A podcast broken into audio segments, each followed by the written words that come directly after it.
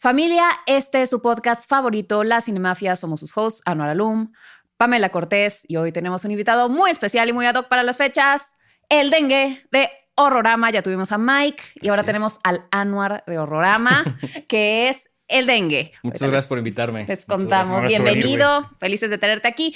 Vamos a agradecer antes que nada a Genuina Media por producir este podcast y a mi hermana que está manejando las cámaras en este su podcast favorito. Muy bien.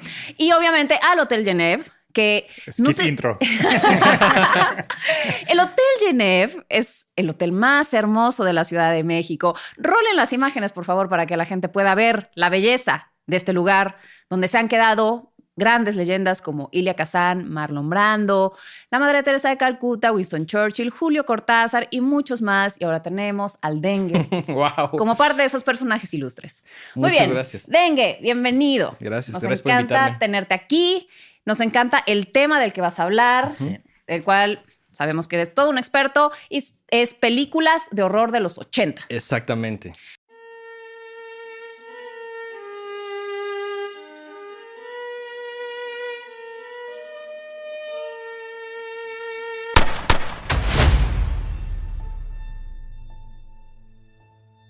Pues empecemos con qué las hace diferentes a las de los 70, porque, o sea, veníamos de una época en la que pues, el exorcista, eh, la profecía, la masacre de Texas, eh, ¿tú qué, qué, ¿dónde percibes como la diferencia o el salto de las películas de 70s a 80s? Siento que todavía esas películas que salieron como a principios todavía tienen un poquito como de esa vibra medio setentera.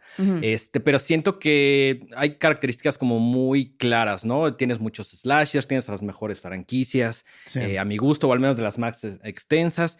Tienes también muchísimos efectos prácticos. Entonces, creo que eh, todos esos elementos como que le dan un sello bastante característico a los 80. Que hay mucha gente que dice eh, que es la mejor década para el horror, incluso eh, yo lo considero así. Yo también 100%. Pero, es, cagado porque gente como Joe Bob Briggs, que tiene este el, el drive-in con Darcy, dice que no, que no es tan buena época.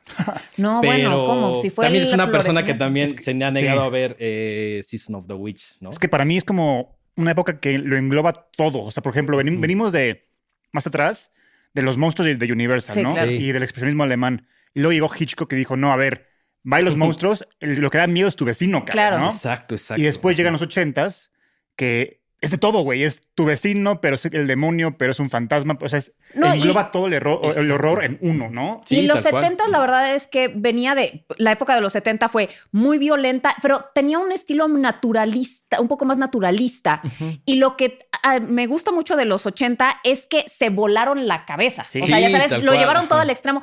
Y ahí te voy a dar este, algo que te va a gustar. Siento que mucho es gracias a Steven Spielberg. O sea, como que el cine de Spielberg que haya experimentado experimentado tanto, o sea, E.T., o sea, todo eso que explore, se fuera más allá, ahora sí que se fuera al espacio, o sea, eso ayudó mucho para que tuviéramos como, o sea, para que se atrevieran a hacer cosas muy fuera de la caja en los 80. Sí, completamente. Siento que los 80 es el, todo muy exagerado, todo muy sangriento. Ya habían aprendido con estas elecciones de los 70. Que siento que, por ejemplo, eh, cosas muy características de esa década, como el, el, guialo, eh, era como más, eh, como más poético, como más exagerado en ciertos colores. Y como que llegan los 80. También, también tenía. A veces todos esos guialos parecen más como cosas policíacas que cosas de horror.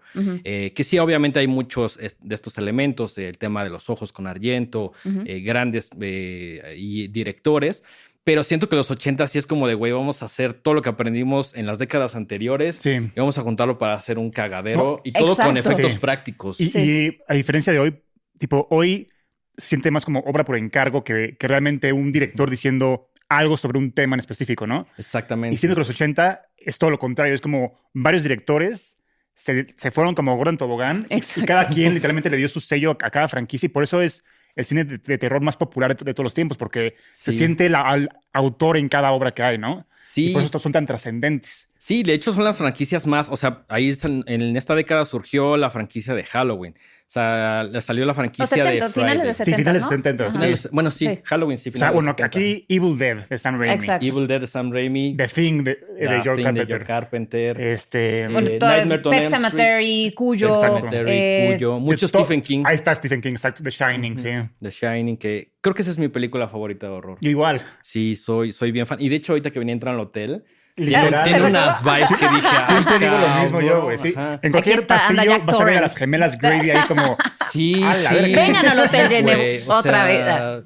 Tengo ganas de quedarme solo para tomar fotos. Te lo enseño detrás de cámaras. Ahorita me encuero, pero aquí tengo Red Room escrito. Qué chingo. Sí, güey. Me encanta. Sobre todo ese tatuaje que puedes como ver en el espejo y que dice Murder. Me encanta, güey. Cuando me lo hice, yo estaba en la escuela de cine. Entonces, cuando yo se lo enseñé a mis compañeros, pues obviamente todo el mundo se enloqueció porque son puro teto, igual que nosotros, ¿no? Claro. igual que Pero teto diferente. Como que nunca había visto el punto de vista. Si tú no sabes de cine y llegas y ves a un güey con un tatuaje que dice murder, sí te sacas de pedo, ¿no? O sea, como. Sí, como que dices. Está loco este güey a la verga. ¿no? Entonces, como que nunca lo había visto desde, desde, ese punto de vista. Entonces, la gente normal, cuando ve mi tatuaje, sí se sacan de pedo y tengo que explicarles, no, a ver. Es una película. no, pero también, ¿quién no ha visto? Bueno, pues mucha gente. Pues es que mucha gente no la De hecho, yo me emputé porque hace poquito mis mejores amigos de la infancia les puse The Shining, como hace unos dos, tres años. Ok. Se quedaron dormidos todos. Ay, y nunca la habían visto. Entonces, para mí fue una falta de respeto. Una falta de respeto. Literalmente. Entonces, ya que no sean tus amigos. Ah. ¿Recuerdan la primera vez que vieron The Shining? Sí. Yo la verdad no, o sea, digo, me acuerdo de la sensación, pero no me no recuerdo el momento. tal Yo sí, porque en casa de mi abuela había pura película amigable. Ok. pero no sé por qué ah, hubo un error en la Matrix y estaba The Shining. Entonces yo vi a la, portada y vi a Jack Nicholson sonriendo y dije, pues esta se ve cagada. Es como comedia, ¿no? Entonces se la enseñé a mi primo grande. Me dijo, uy, ¿no has visto The Shining? Y yo, a la verga, ¿qué es esto, no? Me encanta cómo te lo vendió tu primo. Así, así fue, no. no he visto la mejor película de horror de todos los tiempos. Sí, así fue. Entonces mi, mi, tío, que vive con mi abuela, es súper sobreprotector, ¿no? Entonces, cuando escuchó eso, dijo: De ninguna manera van a ver esta película, ¿no? Y obviamente eso generó todavía más curiosidad. Claro, es que nada, nada más delicioso que lo prohibido. claro. Generó una, una adicción hacia el terror, o sea, hacia sentir lo que sentí cuando vi The Shining por primera vez. Es que esa adrenalina es. Te haces adicto, justo lo que comentas, ¿no? Te haces adicto y vas buscando más. O sea, neta, ser fan del cine o del horror en específico es como ser drogadicto. Siempre quieres más, más y más y más hasta que ya no, o sea, hasta que de plano, al momento donde ya no te hace. Vas a ver el exorcista y ya, no te hace. Yo ya estoy en esa etapa. A mí no me hace el horror. O sea, yo voy a ver una película de horror y aprecio la creatividad de cómo solucionar los problemas y la historia y todo eso. Pues la verdad es que, o sea, soy atea, o sea, soy muy escéptica, no creo nada de esas cosas. Entonces, como que también no me pega tanto y estoy fijándome en otras cosas. No, no es así como no, no creo que esas cosas vayan a ser. Parte de lo que siento que asusta mucho del horror es si crees que eso te puede, te pudiera llegar a pasar. Claro, claro, sí. A mí hay mucha gente que me dice como de, güey, eh, las películas te dan miedo y es como, no, ya no me dicen, ¿qué te da miedo? Y siempre digo, la realidad, güey. Sí, exacto. La realidad es escalofriante. Totalmente. Es como, la verdad, y, pasa el tiempo y cada vez nos volvemos un poco más cínicos con ese tipo de cosas. Y es como, güey, o sea, si me encuentro un fantasma en mi casa de que le digo de, güey, ponte a barrer en lo que yo regreso de chambear. o sea, ya sabes un poltergeist por ahí. Exacto, le dices, güey, no mames, o sea, hazme de, cocinar o algo. Sí, yo siempre lo que digo a Pam es que si vemos, si aparece un fantasma en el hotel, si lo veo solo sí me daría miedo, no por, por ver el fantasma, sino porque yo no sabría si, es un fantasma o si yo estoy loco de la cabeza, ¿no? Que eso me da más miedo.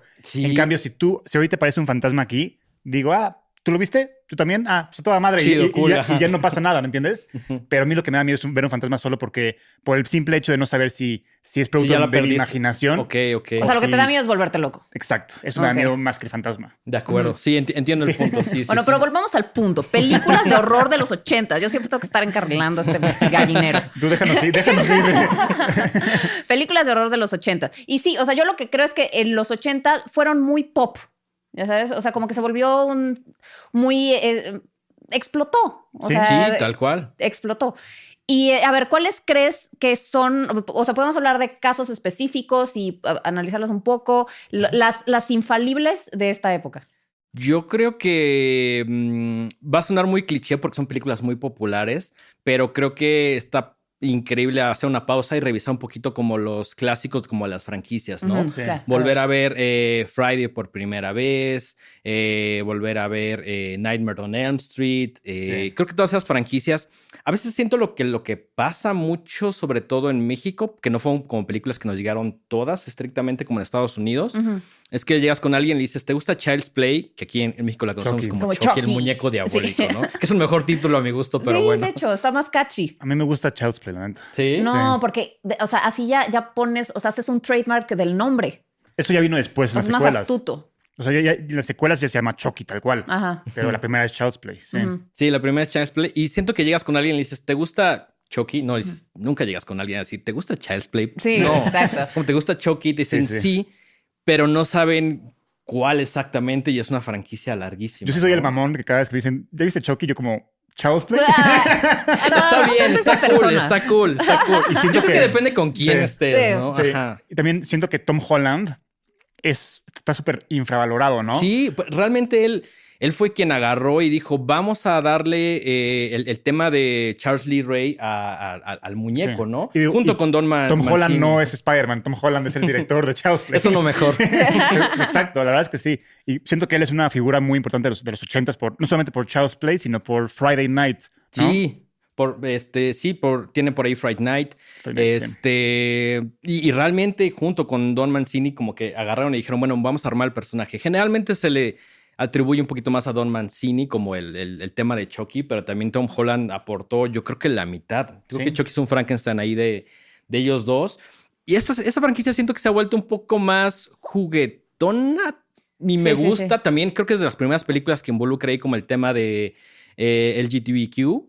Eh, ah, claro, bueno, pero más adelante, con ¿no? Con Seed of Chucky, ajá, por ahí sale también John Waters, eh, que también es de los héroes, así que tengo muy, muy cabrón. Sí. Em, sí, creo que, creo que hay franquicias que debemos empezar como a revisar o que estaría padre, porque a veces se nos olvida. Por ejemplo, ayer que fue Viernes 13, eh, mi, mi, favorita de la franquicia es la 2.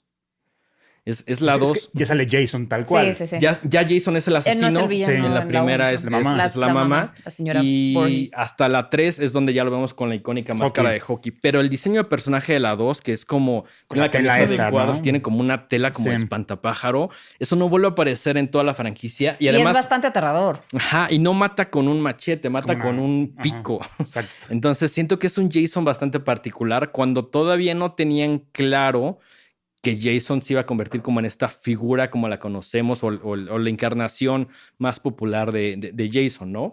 Eh, es una franquicia que también me gusta muchísimo. Eh, creo que mi favorita, si tuviera que escoger una, eh, Nightmare on Elm Street. Personaje de Freddy Krueger. Es brillante la manera de.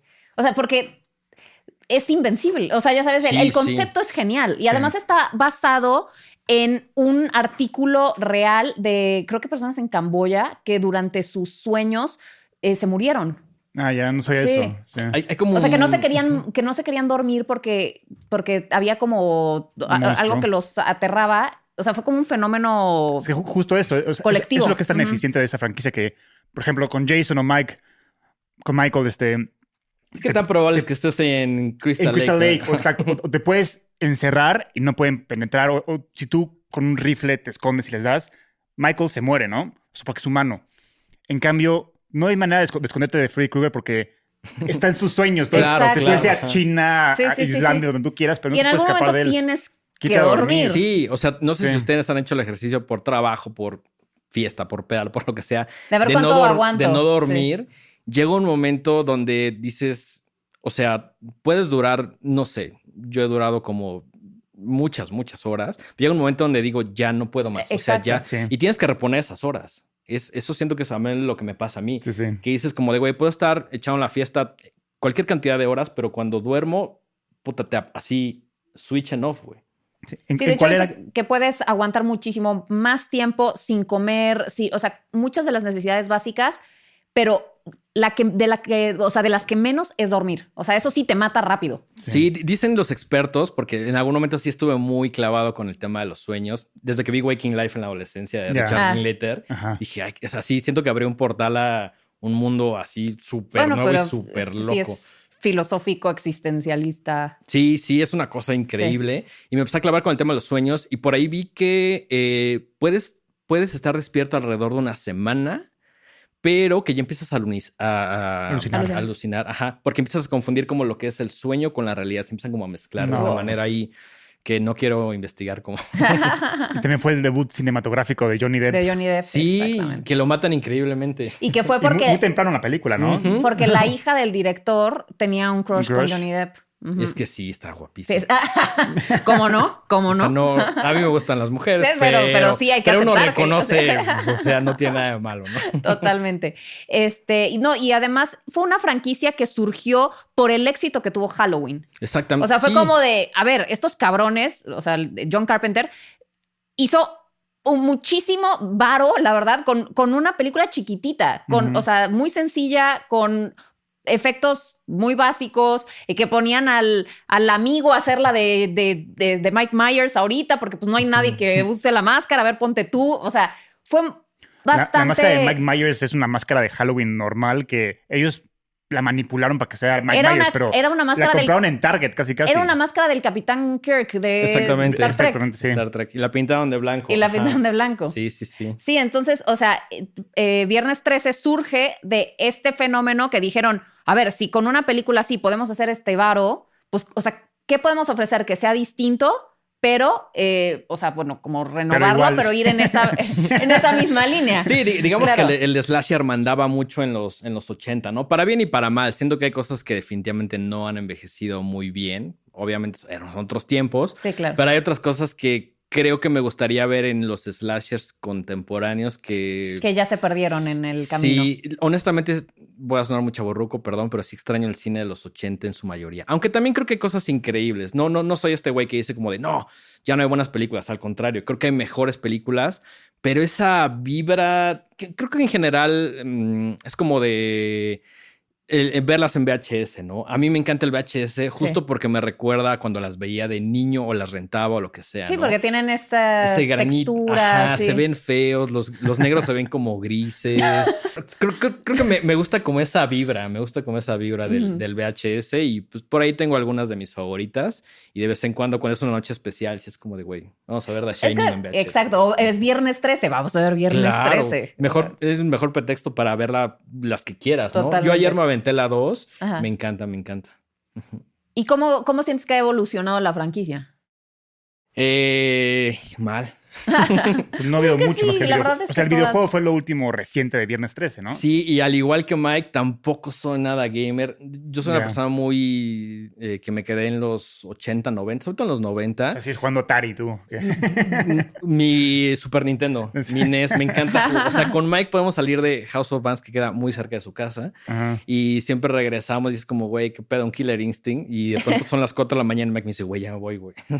me están esperando en casa, entonces Sí, nos encanta jugar ahí Killer Instinct y pues sí somos como medio, al menos siento que Mike, no tanto, pero yo sí soy medio retro de alguna manera, aunque sí me encanta consumir lo más que pueda de cine contemporáneo. Me encanta porque siento que si me quedara en los 80 o en los 90 o en los 70 o cualquier otra década, es como de, güey, chido, pero no estás viendo hacia el futuro. O sea, estás estancado en una época que me encanta. Son mis comfort movies. Claro. Pero siempre estoy en el que llamamos Festival Internacional de Torrentino, eh, buscando nuevas cosas en el cine, en todos lados. No, y es que además, quieras o no, eh, lo que te dice el cine actual te habla mucho de la época actual. Claro. O sea, el cine, o sea, todos son el cine, la moda, o sea, son reflejos de, eh, o sea, son como termómetros sociales y te dice dónde está la, o sea, el, pues la cosmovisión. Es como el, que, de ese momento. Ajá, sí, sí, justamente.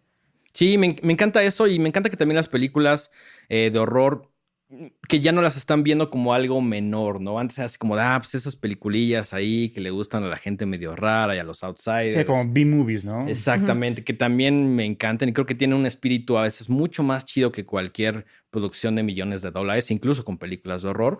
Em, pero me gusta, estoy un poco peleado con este concepto de terror elevado. Realmente me, me molesta porque es como descartar todo el demás eh, terror, ¿no? Como decir, bueno, de aquí para acá, esto sí está padre. Lo de antes, pues eran unos slashers ahí medio medianos, ¿no? Y es como, no, güey, estos también estaban chidos y fueron los blueprints para un montón de cosas que nos gustan hoy en día. Exactamente. Entonces, tengo, estoy un poquito ahí peleado, pero también me gusta que el, que el, que el horror sea que ya tenga cualquier cantidad de posibilidades, ¿no? Cuando parecía que ya exploraste todo en los 70 y 80, que siento los 70 un poco más experimentales, los 80 más atascados y por eso creo que me gustan, pero también creo que los 80 parecía que ya no se podía hacer nada más.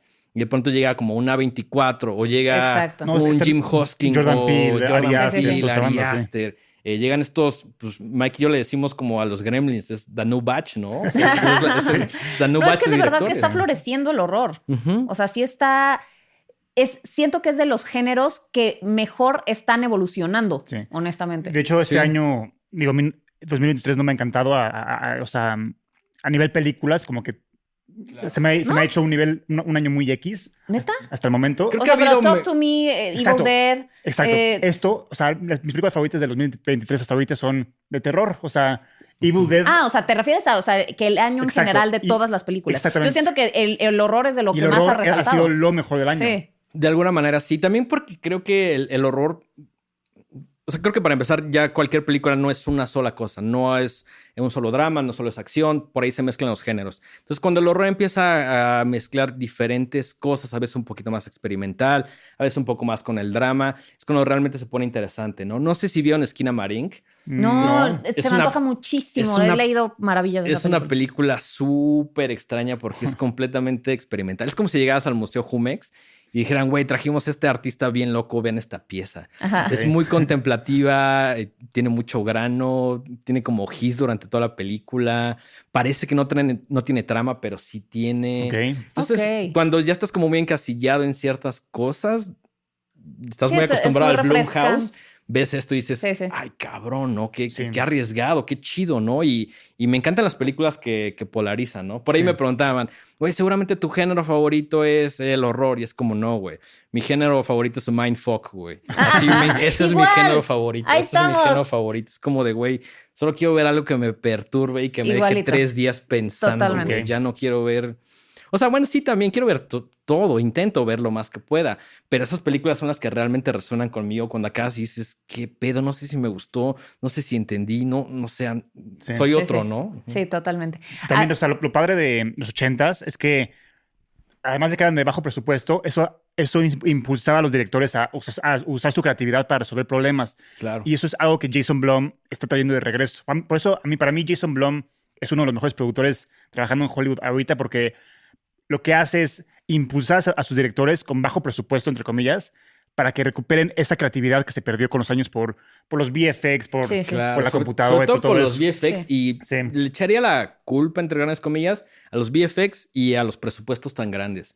Siento que la tecnología te quita Sí, los está echando a perder, la verdad. es una locura gastarte esas cantidades cuando puedes resolver muchas cosas con efectos prácticos y como se hacía antes. O sea, y además era mejor. Claro, porque se veía y envejecían muchísimo mejor esas películas. Lo que le decía mi primo aquí, ayer estamos viendo la de The Mist de Stephen King, de Frank. Sí, sí. Y este y ya los, los, VFX estaban muy chafas y eso como que me sacó un poco de la película. Entonces dije, le dije a Javier como, oye, es la importancia de hacer efectos prácticos porque por más que pasen los años, no envejecen, o sea, siguen viendo igual de bien que se veían en, su principio. Por eso El Exorcista, por ejemplo, envejeció tan, tan, bien y sigue siendo una película que perturba a las nuevas audiencias porque como todo es práctico, claro. sigue siendo igual de, impactante que como fue en los 70s, ¿no? O ves The Thing. O The Thing de John que es impresionante. Creo que abajito de The Shining en mi libro está The, Thing, The Thing. Qué cosa tan más Es espectacular. ¿no?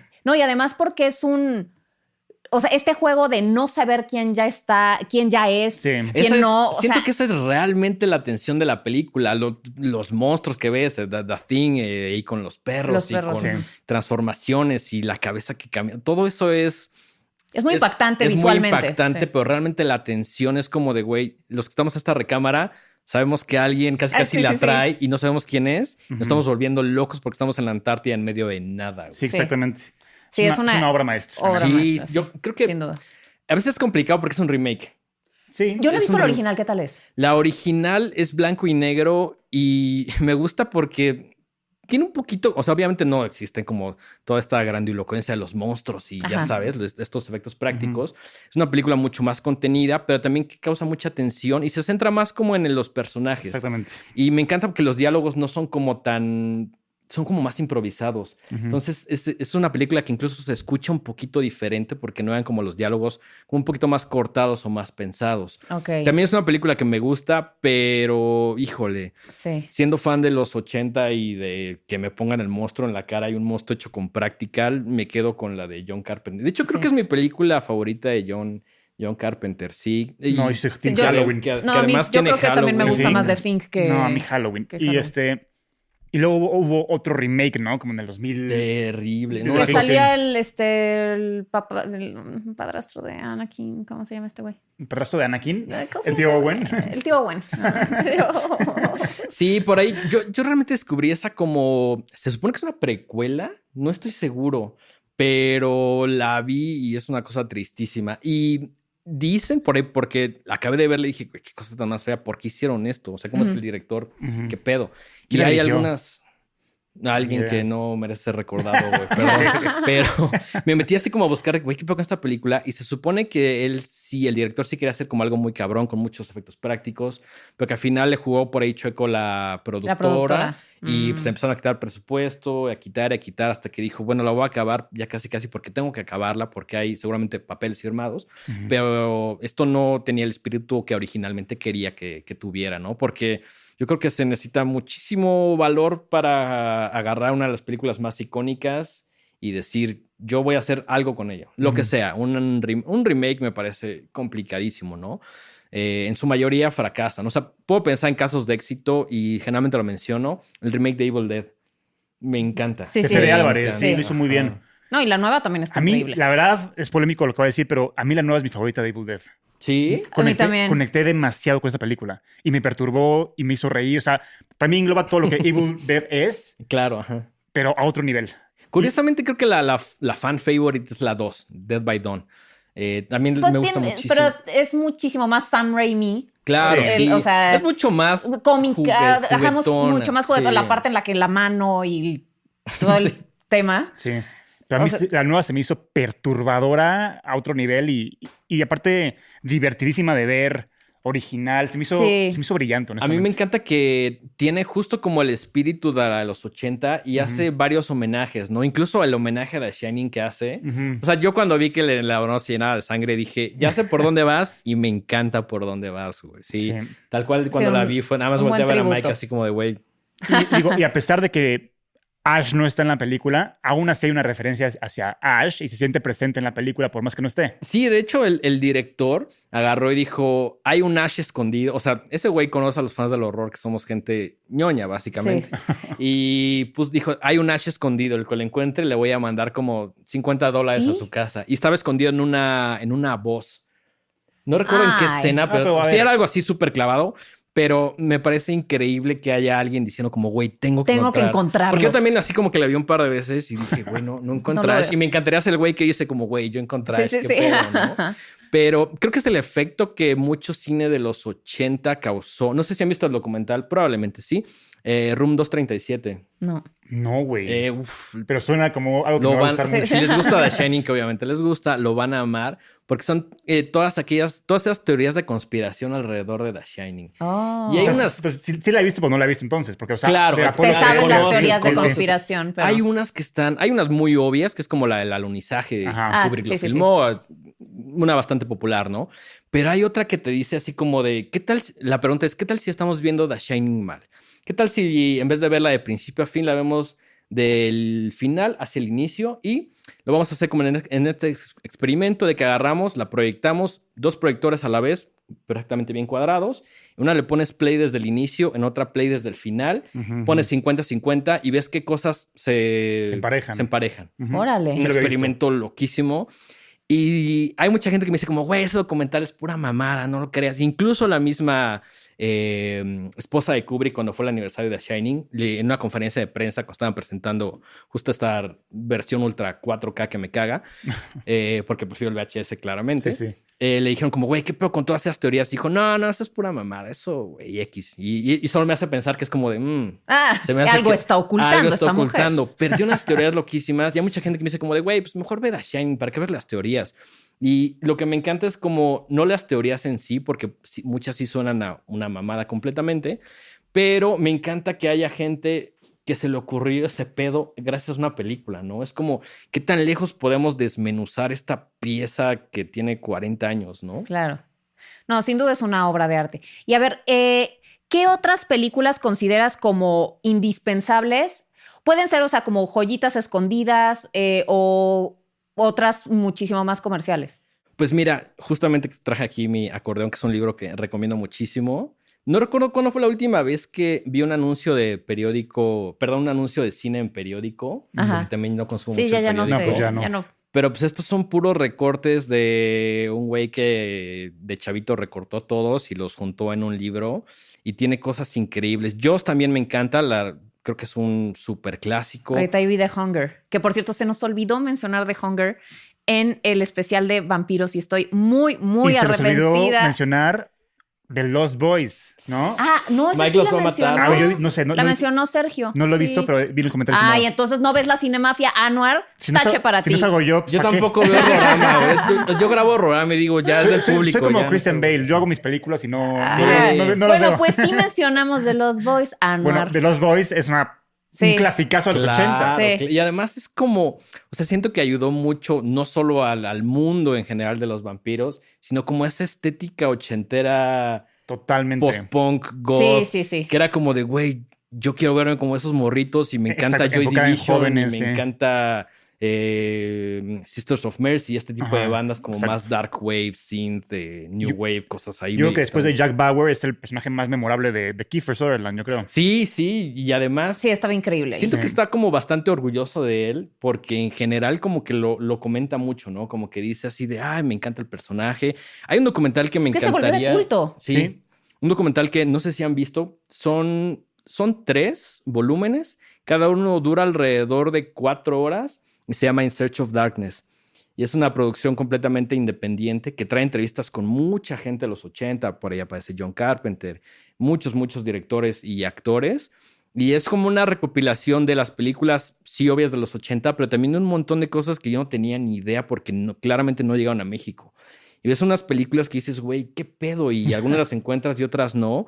El documental sí dura en total creo que son como 12 horas más o menos, dura un chingo, divide en tres partes. Se llama In Search of Darkness y creo que es de mis... Cuando no sé qué ver, es como de In Search of Darkness, recomiéndame algo. Ah. Ya me meto por ahí, le brinco algunos pedacitos como, ah, esta no la había visto. Y pues al watchlist ahí de Letterbox o cualquier cosa. También hay uno de sci-fi que me encanta. Están haciendo uno de los 90. Tiene, tiene un poquito el, espíritu de, este, de estos libros que también hay uno de... Este es de los 80, por eso lo compré. Hay uno de los 90 y también hay uno de sci-fi. Este, mm. Y pues, digamos que son unas como buenas guías porque dices, ah, pues viene un Joss, obvio, ya la vi. Viene Friday, también ya la vi. Viene Halloween, etcétera. Pero también luego trae unas cosas que dices, güey, qué pedo. Son unas películas que neta nunca llegaron a México. o sea, por ejemplo, trae un Sleepaway Camp que me gusta muchísimo. Trae Cuyo, que bueno, pues sí es un, de los más, populares pero en general creo que es una gran guía para decir, siento que ya me acabé los 80, pero no, todavía hay muchísimo, está acomodado por años. Ahí estaba Hellraiser, que también es clasicazo. De y varias películas que yo creo que pueden tener un buen remake. Por ejemplo, Children of the, of the Corn Siento que es una premisa muy buena. La iban a hacer, ¿no? Según iba a haber remake. salió este año algo de Children of the Corn que honestamente no he tenido tiempo de ver, pero. Como una serie o algo así. Vi que estaba reiteada malísima. Igual precisamente Ari salió en. El, origen, sí, sí salió en Paramount Plus eh, Bloodlines. La vi, qué cosa tan más fea. Hace mucho no tenía ganas de quitar una película.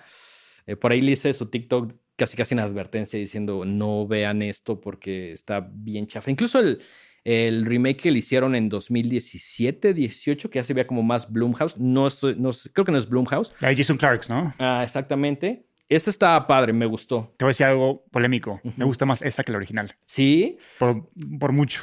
entiendo por qué. También la realidad es que no todo lo de los 80 ha envejecido bien. Siento que los efectos prácticos de así, algunas tramas, ayer que estaba viendo... El tipo de actuación ya como que no envejeció bien. O sea, como que están un poco en el melodrama. Y esto ahorita pero pertenece a una época, ya lo ves con esos ojos de que son películas ochenteras. Y algo a mí que sí me gustaba mucho de los ochentas es justamente que jugaban también con algunas, digo no todas, pero algunas se atrevían a jugar un poco también con la comedia. O sea, por decir, Chucky es muy graciosa en muchas partes. Sí, se, va poniendo más graciosa conforme avanza. Evil Dead ni se diga. Exacto, es, comedy horror, ¿no? Es comedy horror. Eh, Friday Night. Eh, creo que en general eran películas pensadas sobre todo para adolescentes. Killer Clowns from Outer Space. Killer Clowns, que ha agarrado una popularidad increíble últimamente. Creo que desde que la opción en Prime me salen cualquier cantidad de TikToks así de, güey, ya vieron Killer Clowns. Es como, sí, ya la vi, pero ahora quiero que todo el mundo la vea. también en la comunidad gamer van a sacar un, nuevo juego de eso. Entonces, gente que no conocía la película, pues, ya la está revisitando por, por, Qué chingón. por el juego. Y también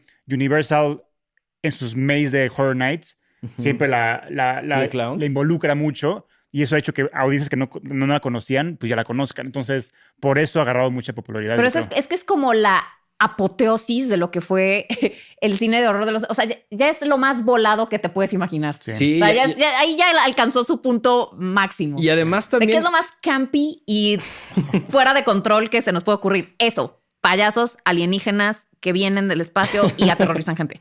Es una cosa súper loca y además siento que este espíritu adolescente y eran películas pensadas para esta juventud, ¿no? También tenían muchísimos desnudos innecesarios.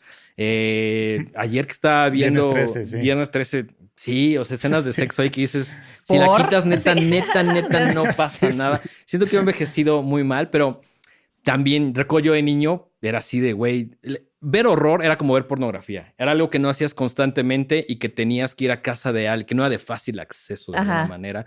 Y eso le daba como un poquito más, más allá que estuviera bien o mal. Morbo, ¿no? Era como de, güey, esto no lo veo siempre, para bien o para mal, pero cuando lo veo me gusta y me atrae muchísimo y quiero más. Claro. Y creo que ese, ese momento estaba más padre y fue la época en la que más disfruté ese cine porque no, a veces sí a Blockbuster y ya cuando tenía cierta edad, como que el güey te decía como, este güey es chido, ya, rénsela, ¿no? No le pidas ahí como alguna INO o cualquier cosa. Sí. Pero sí, siento que fue muy emocionante ver cine en la juventud. Yo fui creado por la, mis papás trabajaban, yo fui niño creado por la televisión y este, y mis papás nunca me censuraron muchas cosas. O sea, son contadas las cosas que mis papás me censuraron. Eh, y pues, sí, de vez en cuando ya como no ha matado gente.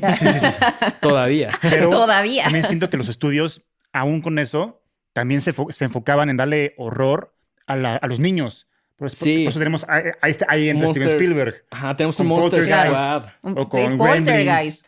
Hablemos de Poltergeist. Poltergeist, Poltergeist. fueron películas dirigidas a los niños para, de, miedo. Que es, es un riesgo que que ahorita ningún estudio tomaría ni de pedo, ¿sabes? Sí, claro. Ahorita lo más de miedo que hay para niños es la mansión embrujada de Disney, que es una porquería, ¿no? Y se acabó. Claro. Híjole, ¿alguien vio eso? Sí, una porquería, literalmente. Ah, no, por suerte no nos invitaron. Es que íbamos a esa bala y sí tenía un poquito de curiosidad, pero al final nunca llegó la invitación y dije, bueno, es por algo. por algo será. Y ahora que tengo la oportunidad de verla, creo que prefiero ver 500 cosas antes. pero sí, de hecho también yo la Gremlins es una de mis, ah, no sé si decirle franquicias. Bueno, ahorita con Secrets of Mogwai quizá ya se podría considerar, que está padre, es muy para niños. No, es, una franquicia porque, porque, hay videojuegos, hay juguetes. Bueno, claro, sí. Sí, sí. sí. sí, Y yo primero vi a New Batch y me enamoré y me daba muchísimo miedo. Recuerdo que la renté con mi hermana en VHS y yo no podía dormir. Esta escena donde se va como, este, que, es la estática de la tele, que saben como las sombras, yo juraba que había un gremlin en mi casa. Ah. Entonces fue muy divertido crecer con eso de niño. Y hasta la fecha creo que Gremlins es una de mis películas favoritas. Así como mi compañero hermano de Horrorama tiene Ghostbusters, para mí es Gremlins. Sí, sí, sí. Ghostbusters, otra que no hemos mencionado. O sea, creo que había de todo, había para todo tipo de gustos. Pero te digo, era, muy fuera de la caja. era como, se me ocurrió, o sea, es que era, la época en la que podías llegar con un productor a decirle, se me ocurrió una película de un, eh, como, es como un Furby, o sea, ya sabes, es como un animalito. Y si le echas agua, pasa eso. Y te decían, a huevo, hagámosla. Gracias a, George Lucas y Steven Spielberg, porque cuando George Lucas hizo Star Wars, todo el mundo se burlaba de él, decía como, que esta pendejada. y, cuando vieron, y cuando vieron el éxito que tuvo con la audiencia, dijeron, a ver, ¿sabes qué? A partir de ahorita que, dejar que, los directores hagan pendejadas porque Totalmente. Sobre todo creo que fue la película que empujó muchísimo el, el sci-fi, ¿no? O sea, que, dijeron, bueno, el sci-fi puede ser redituable, vamos a hacer un chingo de sci-fi con cosas chidas, pero nunca tan padre como la primer trilogía de Star Wars, a mi gusto, ¿no? Siendo obviamente el Imperio contraataca la mejor. Claro. Sí, objetivamente sí.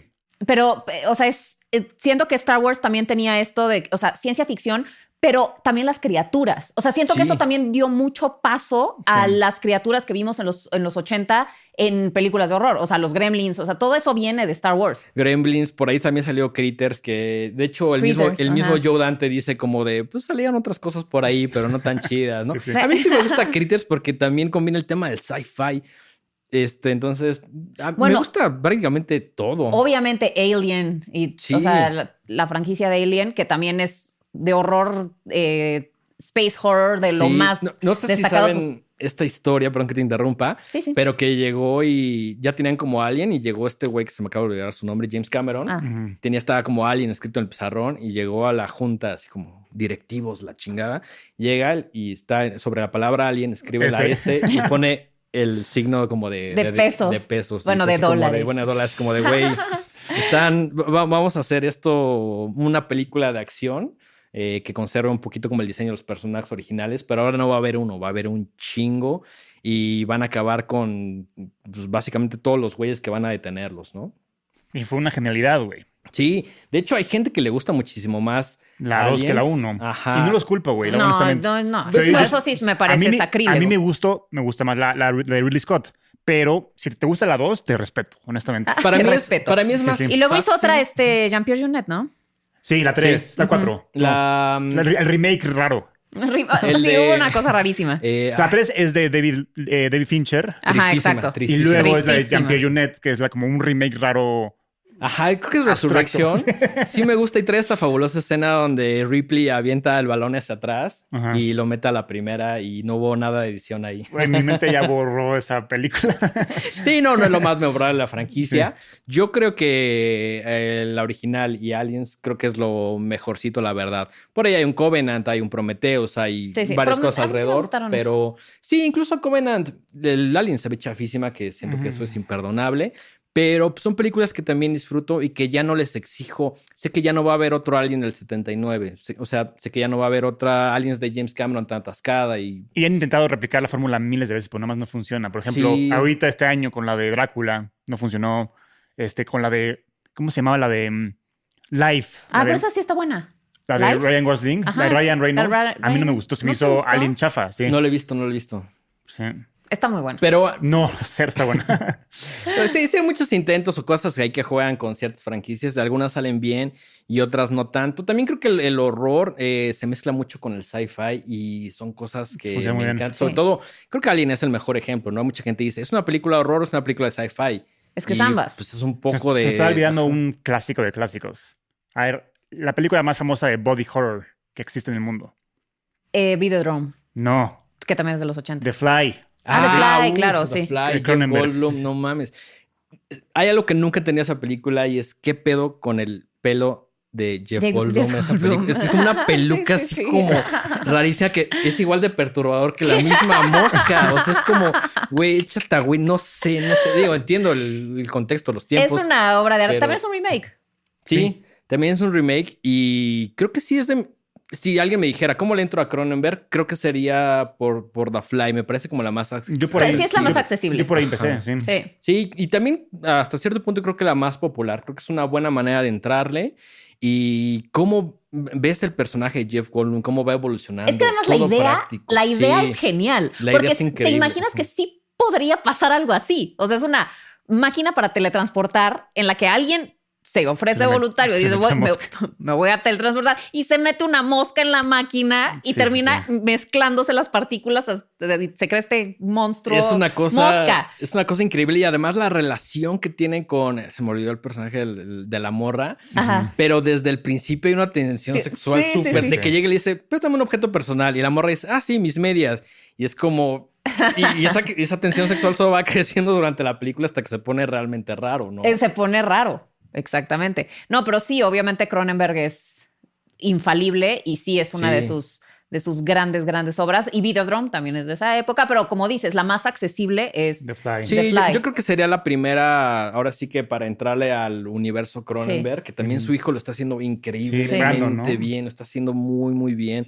Y ver esta transformación también del personaje y cómo se va cada vez volviendo más desagradable. Sí, es una cosa loquísima y sobre todo, igual ves a Jeff Goldblum así fortísimo, marcado, haciendo malabares como en ese estudio, la transformación, la degradación del personaje, el final es una cosa increíble. The Fly 2, la verdad es que no le tengo ningún tipo de cariño, que de hecho, curiosamente le dijeron a Guillermo el Toro, lo, lo sentaron y le dijeron, güey, ¿Qué pedo? Eh, así, danos una idea para The Fly 2 y ese güey dijo, no la hagan. No la, Esa es la idea que les doy, no la hagan. mi recomendación es que no hagan The Fly 2 y si le hicieron, pues, pues, no está tan chida. Bueno, pues yo creo que sí, le preguntaron a él por qué hizo Mimic y pues tenía un poco que ver. creo que Mimic también es de esas cosas que él como que dice... No, es que, quiere esconder abajo de la Fue obra por encargo, o sea, fue, es de, las películas que Guillermo Toro dice, la hice porque necesitaba dinero, cabrón. Incluso, incluso creo que se siente un poco más orgulloso de Blade. 100%, porque a ahí mínimo le gustaba la propiedad intelectual. Mimic fue, Exacto, era una fue, fue como, hazla, Guillermo, y él como, puta, pues necesito dinero, cabrón, pues, pues vas, cabrón. No, y además él en ese momento traía en, los hombros una, una deuda como de 10 ah, kilos ahí. De 4 millones de dólares, y, este, y su papá estaba secuestrado, y pobre güey. Sí, le estaba pasando realmente mal, güey. Y tenía a los, a este, a los... ¿Quién, quién, o sea, ese fue el nombre? Olvídalo, sigamos adelante. ah, sí que eh, por ahí le prestó dinero James, Cameron. James Cameron. Bueno, eso fue para salvar a su papá. Exactamente, sí. Porque un, día en una fiesta, este Guillermo vio a James Cameron y James Cameron estaba hot por, por Terminator 2. Uf, es que Entonces no, se acercó con él y empezó a hablar de cine. Y James Cameron como, sí, gordito. Mira, este Mexa sí le sabe. me, da, seis vueltas el cabrón. Entonces como que se encariñaron mucho y ya se dejaron de ver. Y James Cameron, por un amigo en común, se enteró de, del caso de Guillermo del Toro y le marcó, le dijo, ¿cuánto, necesitas? no? Ajá. Y dice, pues un millón de dólares. Déjame, le hablo a mi contador. Traes cambio así. Y ya, y Guillermo Toro cuando vio su cuenta bancaria tenía un millón de dólares y ya pudo, y ya pudo salvar a su papá. Gracias, James Cameron. La moraleja de esta historia es háganse amigos de todo mundo. Exactamente. No sabes cuándo va a llegar sabes cuándo vas a necesitar una mano amiga. Güey, necesito un millón de dólares, toma, güey. Sí, sí, sí. Si Guillermo Toro no se hubiera atrevido a hablarle a James Cameron ese día, ¿quién sabe qué hubiera pasado con su papá? Y quién sabe qué hubiera pasado con el mismo Guillermo, ¿no? Claro. Exacto, también. A lo mejor las historias serían diferentes, no sé si más macabras, no, sé si incluso habría historias de Guillermo de Toro que ver en el cine, ¿no? Claro. ah, y los hermanos Weinstein eran los productores de Mimic, entonces, pobre güey. Ah, sí, no, qué horror. Le, le estaban dando por todos lados. Lo, patearon, en el piso, el pobre sí, cabrón. no, no, está muy manchado, pero bueno, digamos que se recuperó de eso y ahora hace cosas A ver, ahorita es Guillermo del Toro, güey. Sí, sí, ya, ya nos... Siento que es el, el... Todos los que somos ñoños del cine decimos, güey, Guillermo es el... Es México, sí. Sí, sí, sí, sí. Guillermo es México. Guillermo del Toro, tú eres México. Ese güey es México, sí. No, no, Mike y yo tenemos un objetivo que es número uno, conocerlo. Y número Igual decimos nosotros que ¿quién es el que más quisieras tener de invitado a la cinema? Guillermo del Toro. tuve, tuve, la fortuna de conocerlo. No mames. Y ah, es... cierto, porque estaba chismeando a tu Instagram, tengo que confesar, y vi que tienes una foto con él, güey. Sí, güey, es que lo, sí, lo me metí ahí, o sea, long story short, me colé a su after party cuando le dieron este, la historia del Paseo de la Fama. Y lo conocí. Ah, estaba Lana del Rey. Lana del Rey. son buenos compas. Andy Muschietti, J.J. Abrams. Qué cabrón. Eh, Ron Perlman. qué envidia. Y, todo el mundo así con los demás y todo así, güey. Y Cinema Geek. Y Cinema Geek. Este, entonces, este... Así como te lo imaginas que es y, así te lo, como te imaginas que va a reaccionar contigo, así es, güey. Es, un, pan de Dios el cabrón. Habla un poquito y saliéndonos del tema. Eh, te pasó con Guillermo del Toro. ¿Cuál, fue la última experiencia que, ligada al cine, obviamente, que dijeron, güey, conocí a tal actor o tal director o tuve una interacción que dijeron, todo lo que hago, o sea, levantarme temprano todos los sábados vale la pena por esto? Híjole, ¿quién fue la última persona que. O, algo un poquito más personal que haya dicho, güey, me respondió un tweet, me bla, bla, bla, que dijeras, esto me lo. Personalmente me lo llevo en el corazón. A ver, tú, Anuar, porque ahorita. Pues es que lo quizás a Guillermo del Toro. Ah, es que ese día, más que Guillermo del Toro, digo, eh, como era su día, estaba muy ocupado. Fue Andy Muschietti, güey. Él cambió mi, mi, vida porque este, ese día que estaba en eh, me colé el after party, hablé con él, estuvimos dos horas hablando. Qué cabrón, güey. Y me dio consejos de cómo hacer cortometrajes de terror, que lo apliqué y gracias a que apliqué lo que Andy Muschietti me enseñó, ya me puse en el radar de muchos productores y gracias a eso pude hacer mi película este año. Qué chingón. Entonces, si vas desbloqueando si, te vas atrás, donde empezó esto, fue gracias, gracias, a que conocí a Andy Muschietti ese día. Ok. Y, y por güey, ese día nunca le pedí su mail ni nada, pero algún día espero volverlo a ver y decirle, gracias a ti hice mi primera película, cabrón. Qué loco, güey. Sí, sí. Pues es que no, es que sí he conocido a muchos actores. Probablemente, eh, bueno, eh, Antonio Banderas me hizo una sesión de fotos O sea, él, me fotografió a mí. o sea, Antonio Banderas te tomó fotos. Sí. Wow, eso ya está Porque es fotógrafo. Ok, ok. Entonces, este, para una campaña porque él tiene una línea de perfumes, pero bueno, mal que bien, aunque no estaba relacionado con cosas de cine, o sea, para mí Antonio Banderas, o sea, yo soy muy fan de Pedro Almodóvar y muy fan de Antonio Banderas, y entonces fue como de no puedo creer que estoy en esta posición en la que él me está tomando fotos. El mariachi me está tomando fotos, qué cabrón pensarlo o sea, así, Sí, sí, sí. Entonces, eso sí fue muy especial. Y además, o sea, cómo es, es un tipazo. O sea, estábamos revisando las, las pruebas de las fotos y me, me y se le ocurre porque yo traía el pelo rubio, rubio, rubio, rubio, eh, de peróxido. Y me, me, dijo, como que me recuerdas a Mónica Bellucci en rubia. Y yo, wow. no mames. No sé qué te fumaste, pero no. Ese es el mejor el, complemento que te puede dar en, la vida. ¿no? Te deberías de volver a pintar el pelo así, porque cuando tenías ese pelo así, pasaron un chingo de cosas chingonas. conociste a Steven Spielberg, conociste, cierto, conociste a Antonio Banderas. Conocí a Steven Spielberg. Entonces, y a, Steven Spielberg sí llegué y le dije, te amo, por ti amo el cine. Le dije, por Jurassic Park. A mí Jurassic Park me cambió la vida. Claro, claro. Y, ahorita este, deberías de recuperar esa, esa suerte que te trajo el pelo bueno, también he tenido mucha suerte con el pelo así, Anuar. bueno, la verdad no, porque te conocí, entonces. Les puedo contar la mía. A mí, mi director favorito ah, contemporáneo, mi director favorito es Kubrick, pero el contemporáneo es Panos Cosmatos. Pues, güey. Y ese güey me empezó a seguir en Instagram sin ni siquiera conocerlo. Y ya les va long story short. No sé si. ¿Es cada tiempo? Sí, güey. ok. Bueno, Básicamente fui a una fiesta de Jorge Michel Grau, gran director mexicano, que ahorita tiene eh, Rabia y tiene Somos lo que hay, que es una de las mejores películas hechas en México. Totalmente. Nos, invitó a una fiesta y de pronto llegó Gigi Saúl Guerrero, eh, que ahorita lanzó VHS 85 y también tiene de Satanic Hispanics. Eh, y ya estuvimos platicando, que la chingada, ya con varios tragos encima, ya la fiesta media avanzada. Mike y yo nos comunicamos por telepatía generalmente. Ya después de 15 años de relación es como, Sí, ya, lo tenemos muy claro. Y Gigi nos empieza a comentar de la gente en Hollywood que conocía, estuvo un rato viviendo en Los Ángeles, la chingada. Y Mike empezó a leer mi mente y dijo, yo sé que le quieres preguntar algo, pero no te, no te atreves, güey. y llega y le dice, ¿conoces a Panos Cosmatos? Y le dice, sí, somos grandes amigos. Y agarra vuelta y dice, ese güey es el, el, más fan de Panos que yo conozco. Me dice, ¿neta? Y dijo, sí, pues sí, soy muy fan, la verdad, güey. Me dice, es compita, vamos a echar un mensaje. Y yo, ¿qué? Pero así ya en la peda, o sea, ya, o sea, completamente fuera del lugar todo, ¿no? Saca su celular, abre su WhatsApp y este, y me dice, vamos a grabar un mensaje. Y yo así como, güey, qué pedo, soy súper fan, así, entre la peda, nervioso, el peor mensaje que he mandado en mi vida, ¿no? Y ya me dijo así como, ah, pues a ver si te responde. Le dije, de hecho, una vez le escribí a su Instagram, que pues, el Instagram de ese güey son un montón de cosas viejas y cosas raras. Casi nunca sube historias, nunca lo he visto conectado. Y un día, pues, yo después de haber visto Mandy, que es una película que es mi película favorita en los últimos 10 años. Órale. Eh, Está buenísima, amigo. Le, le eché mensaje y le dije, dude, you're my hero. Y ya, pues visto, el visto más visto de todos los vistos. O sea, y este, y le dije, si alguna vez le escribí, y me dijo, a ver, y me le tomó foto a mi celular y dijo, le voy a decir que te responda. Y ya, pasaron dos días, yo con una cruda terrible. Y recuerdo perfecto el que estaba desayunando así mi avena y de pronto veo una notificación así de panos cosmatos, start following you. Yo, ¿qué? Así, es el mejor día de mi vida, ¿no? Me meto. Fanpage. sí, no, y haga, no, no, no. Eh, sí era, sí era la cuenta. De, sí era la cuenta de Panos Cosmatos. Y además ese güey sube unas cosas que dices, no hay, nadie más tendría acceso a esto, ¿no? Sí, sí. Este, me empezó a seguir y me respondió el mensaje y me dijo así como de, jajaja, ja, ja, muchas gracias. Ojalá y un día nos podamos conocer, güey. Ah, wow. No mames, así. También tengo la ventaja de que mi director favorito no es Spielberg, porque sé que esa interacción sería imposible. Pero con alguien que pues está todavía. ¿eh? ¿Sí? Es el más accesible. Yo lo conocí en un congreso que se llama TED y no anda caminando con un guardaespaldas. Ni Estaba en el así, solito.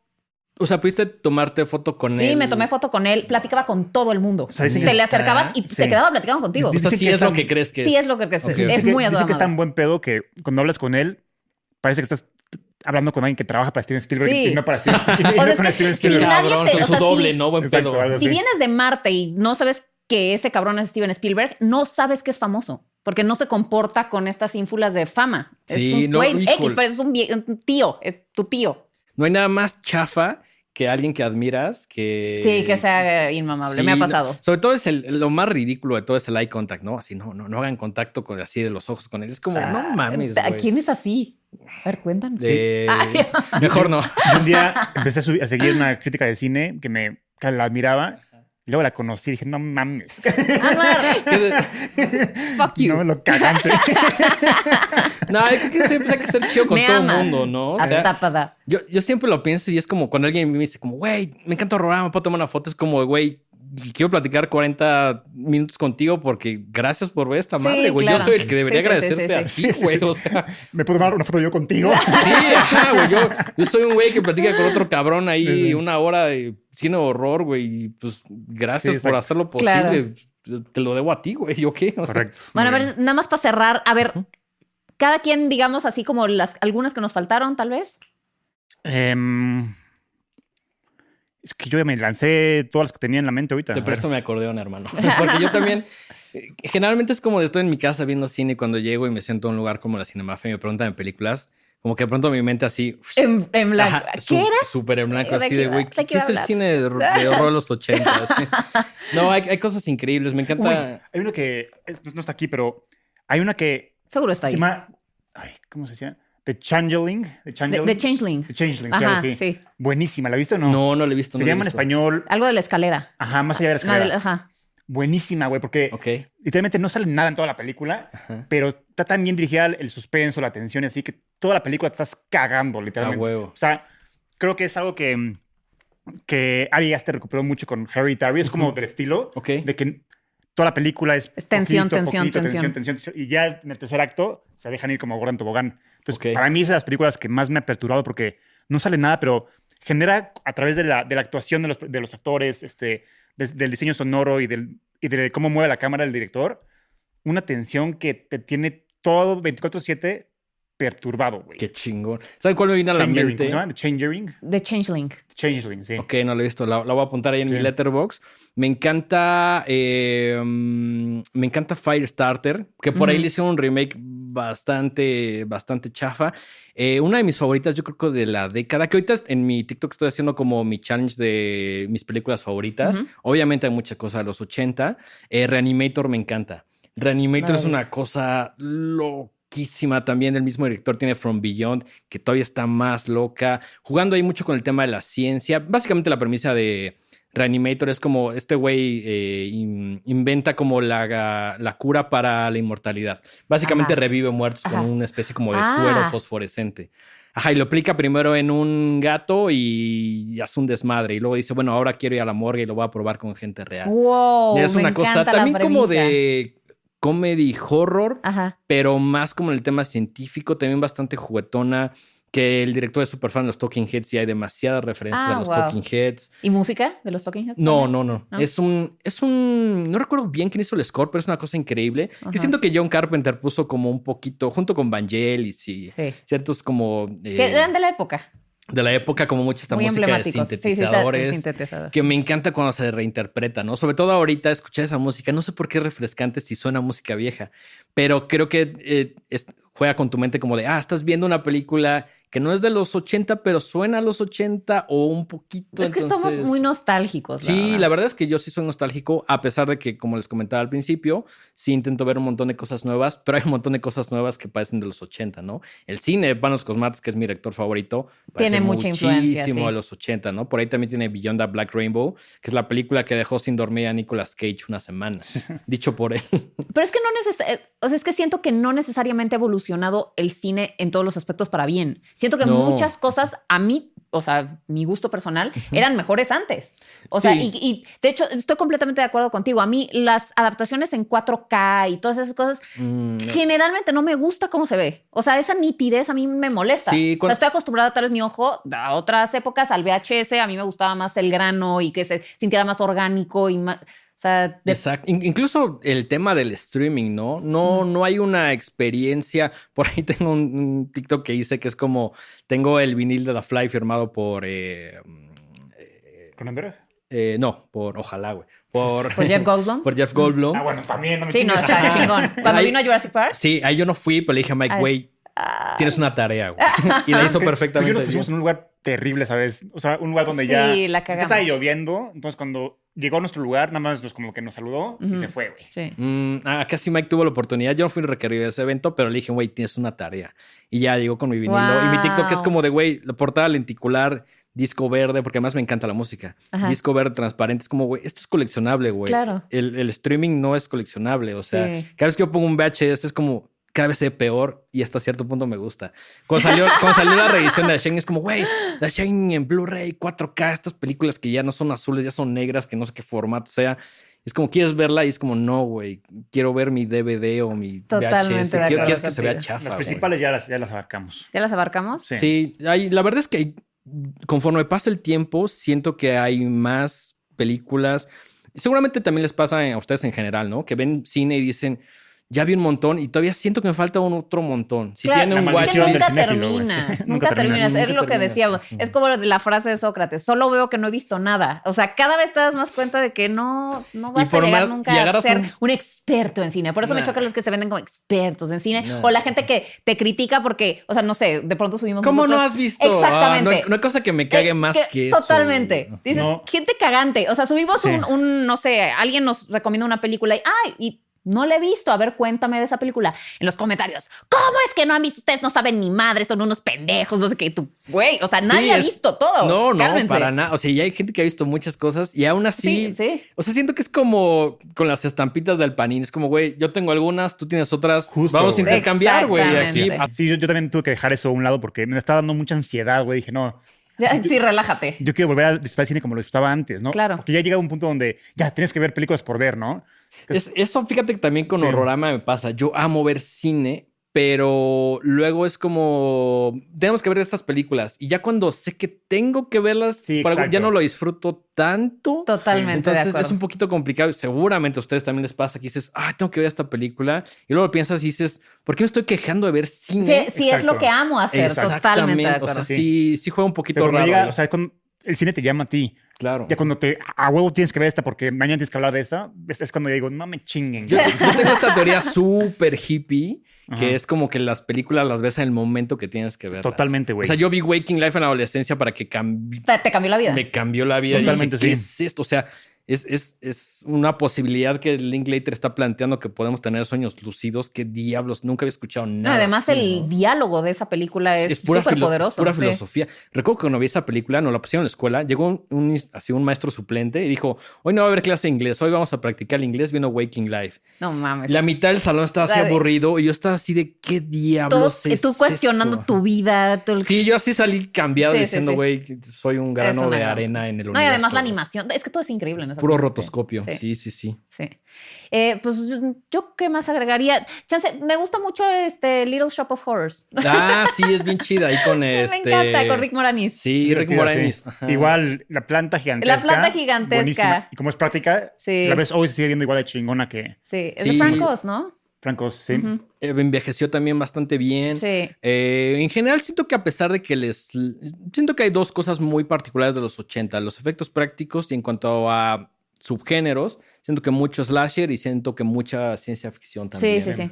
Mucho personaje fantástico. Siento que ese cine realmente era arriesgado, ¿no? Total, es, que eso es lo, más bonito de los 70 y 80, que dices, güey, se atrevían a hacer monstruos y los hacían y a veces no quedaban tan chidos, pero no importaba porque el espíritu de la película era este. Y siento que hoy en día a las películas les falta mucha alma, corazón y un montón de otras cosas, ¿no? A ver, y ya por último, si, si te ofrecen hacer un remake de alguna película ochentera, ¿cuál te echas?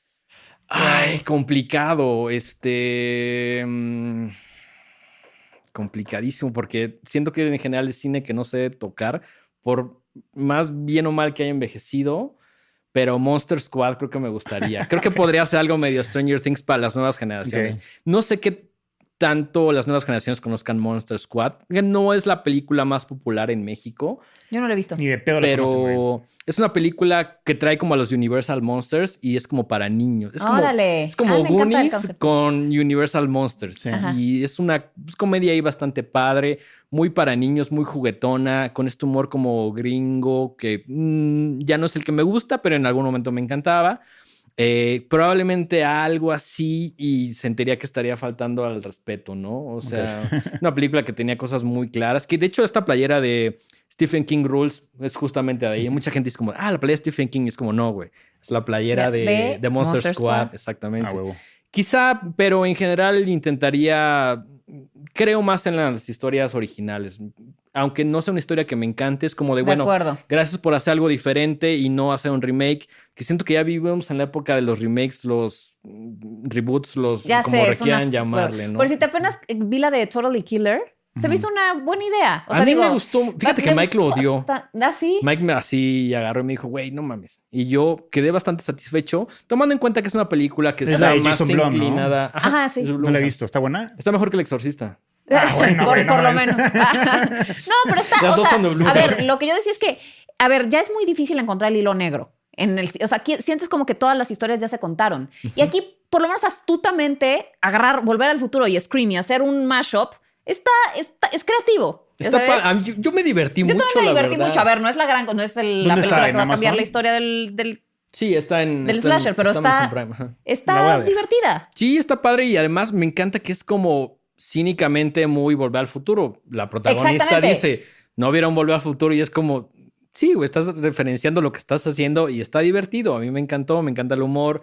Eh, tiene sus detractores, pero también me gusta que haya sus detractores, como en todo, ¿no? Me encanta que hay gente que me diga, el cine de horror de los 80 es lo peor y es como, va, quiero escucharte. Güey. Claro, pero es que yo prefiero que hagan ese tipo de cosas a que hagan un remake de Volver al Futuro, pero ahora con un asiático que es el protagonista. O sea, dices, ah, ya, sácate. o sea, y como vimos en El Exorcista, demasiadas cuotas. Demasiadas o sea, cuotas. ¿Ustedes creen que neta William Friedkin tenía cuotas con eso El Exorcista? No mames, ese güey dijo, al contrario, yo, quiero su puta madre. yo quiero joder a todos los que vean esta película y lo logró. Sí, claro. Y por eso la nueva, a mi gusto, no funciona. Tiene demasiada cuota, muy reservada, muy tibia. Sí. No, y además es como de, ah, para que vean que el demonio no discrimina. Ahora también posea también a los afrodescendientes. no, podemos matar a la morrita afroamericana, entonces tenemos que, matar, a, la, blanquita que ya los blancos dan igual. O sea, no sé. Sí, sí, a mí también me pareció. Y sus de ahí frases del patriarcado. Y, ay, dices como. Siento que hay demasiada cuota en el cine. o sea, estoy, a favor de que seamos un mundo más evolucionado, más respetuoso, más incluyente. Pero en el tema de la ficción, yo siempre he dicho, en el tema de la ficción todo se vale. Y si no se vale en el tema de la ficción, pues entonces ya no, me interesa. lo malo es que se siente como sermón. Y es como de, a ver, una película de terror no es el lugar para sermonear y para dar mensajes. O sea, es como, aquí nada más haz lo que funcione para la historia. Lo malo es que la historia no funciona. Ya sabes, puedes poner a toda la ONU completa y a un musulmán y a un este, afroamericano. puedes inventar religiones nuevas. Puedes inventar religiones nuevas. Puedes poner este, a un eh, transhumano si quieres, alguien que se siente perro, lo que tú quieras. si tu historia vale verga, todo vale verga, no uses esas cosas y las eh, luchas legítimas de las minorías para intentar vender tu película. A mí eso me molesta muchísimo. Sí, la, cuota hoy en día siento que está cada vez más presente y es como sí en todos lados, pero no en la ficción. No, no en el mundo donde quiero que seas muy exagerado, muy violento, muy transgresor, ¿no? Y es que antes pasaba que había personajes afroamericanos, pero se sentía orgánico, funciona, o sea, porque tenían que hacer así. sí, claro, y este cliché, sobre todo en los 80, de que es el primero que mataba, ¿no? O sea, ahí no fue inclusión, fue este personaje es es parte de los, de los cuatro Ghostbusters porque fue natural para la historia y se acabó. No, Exacto, y, sirve. No, no, no, lo estás, no te lo están empujando en la cara. O como en los Power Rangers, ¿no? Que el amarillo, el, asiático, el, negro, el negro y ya no, o sea, no había mucho Y nadie se quejaba. Perdón, pero pues, así eran los 90. Pues sí, pues valía madre. Básicamente. Ay, pero bueno, han cambiado mucho los tiempos. Yo, como tú vivo añorando, añorando las, los 80 y, las épocas pasadas en las que no la armábamos tanto de pedo. Simplemente. Aprendamos a ser como la gente en los 80. Más relajados, más relajados. Sí, relájense un chingo. Yo la otra vez me metí a Letterboxd y ¿han visto esta película que se llama Biodome? Polishore. No. Es, es, una comedia gringa Biodome. super marihuana y pura así, una estrella. Yo sí puse cinco porque me encanta. Y dije, güey, relájense, güey. sí. Sí, güey, disfruten. O sea, no. Siento que a veces estas plataformas, Letterboxd y en general cientos, cientos, cientos contenidos es como para ver Sí. ¿Qué tanto sabes? ¿Qué tan...? Es como, qué hueva, disfruta la película, güey. Genera un chingo de ansiedad. Es como, verga, pa me vio esto, tengo que verla, ¿sabes? sí, o luego... o luego o luego conflicto, es como, güey, ¿cómo que le pusiste a The Thing un 1 cuando es un 10? Sí, sí, sí, ya sabes, o sea... Sí, luego te das cuenta de que el, el cinéfilo mamador es de la peor tribu que hay. O sea, es, como. Es como, el fan de Pearl Jam, que me encanta Pearl Jam. Exacto, yo también amo el cine, pero de pronto es como de relájense, güey. O sea, si no vimos Sí, luego sus mamadores ponen el apellido de algún director en su nombre de Instagram. Es como, güey, ya déjense de mamar. No, luego me encantan los que ponen así como. Cállate, pendejo. Los que se ponen Cinema Geek, el nombre más básico que te puedes imaginar. Aquí ya tenemos discusiones similares. Así. Cuando me dice, güey, me encantó Pomos Anol, es como de, güey, fuck. Bueno, rápido, nada más para cerrar. Es que estábamos diciendo que antes de que empezara el programa, que dengue es como el anuar de. Sí soy. De, sí soy, lo digo con orgullo. Sí, sí, sí. Porque a ver, cuenta que... El... Pues en cualquier dupla, en general, dupla de la historia, eh, siempre hay alguien que está un poquito más en el spotlight y alguien que está un poquito más atrás. Lo puedes ver en cualquier cosa, una banda de rock, yo toco el bajo, entonces siempre estoy atrás, pero sin bajo no hay todo lo demás, ¿no? Entonces siento que en Horrorama siempre es como Mike el spotlight, que estoy todo bien con eso. Y yo estoy un poco más reservado. Yo soy más bajo perfil, me gustaría pensar. no, no me gusta tanto la cámara, lo cual es absurdo que diga frente a una cámara, pero soy un poco más reservado. Más, más de yo ahí estar en la esquinita con mi chupe y pues Mike tuve y platica y. Y es relaciones públicas. Exactamente, que también a veces las hago, pero siento que él es, una persona más capacitada para hacerlo. Entonces me identifico mucho con Anuar de que nosotros siento que estamos como un poquito más atrás, sí, haciendo lo nuestro. Somos los que, los que mueven el tablero. Exactamente, desde atrás solamente. No, no quería usar, no quería usar la palabra mente maestra, pero. A ver, pero a ver, cuenta tú qué te pasa en las premias que estás diciendo. Pues es que. es que lo mismo. Pues sí, o sea, siempre llegamos y es como. Eh, ven a Pame, ay, Pame, guapísima, hermosa, qué gusto que estés aquí, bienvenida. Me voy a a mí y, compañía, ¿no? Plus one. Pame y el colado. padecemos, del mismo mal. Ahorita que venga Mío mismo, que viene después de ti. Sí, la tercera horrorama. Voy a indagar más en esa historia porque ella es muy relevante para esta historia. Ahorita, Sí, ella pueden hacerle. Ella sabe secretos de horrorama que nadie más sabe. Ok. pero también, o sea, fue parte fundamental de esta relación.